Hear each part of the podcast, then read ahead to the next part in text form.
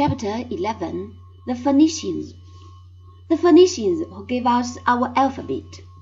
The Phoenicians, who were the neighbors of the Jews, were a Semitic tribe which at a very early age had settled along the shores of the Mediterranean. They had built themselves two well fortified towns, Tyre and Sidon, and within a short time they had gained a monopoly of the trade of the western seas. Their ships went regularly to Greece and Italy and Spain, and they even ventured beyond the Straits of Gibraltar to visit the Scilly Islands where they could buy tea. Wherever they went, they built themselves small trading stations, which they called colonies.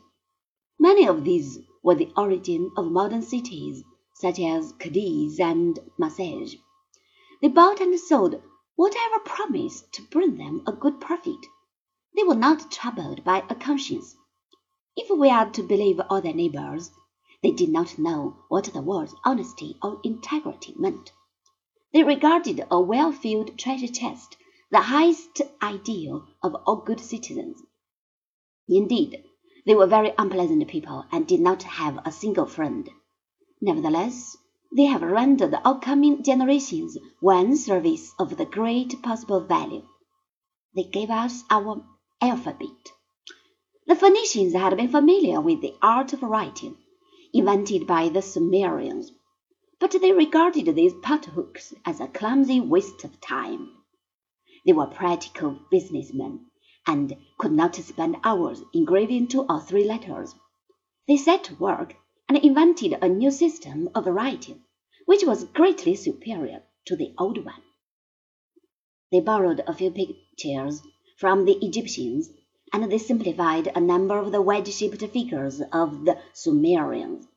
They sacrificed the pretty looks of the older system for the advantage of speed, and they reduced the thousands of different images to a short and handy alphabet of twenty-two letters.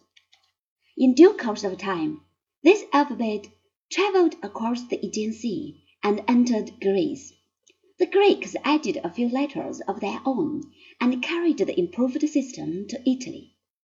The Romans modified the figures somewhat and in turn taught them to the wild barbarians of Western Europe.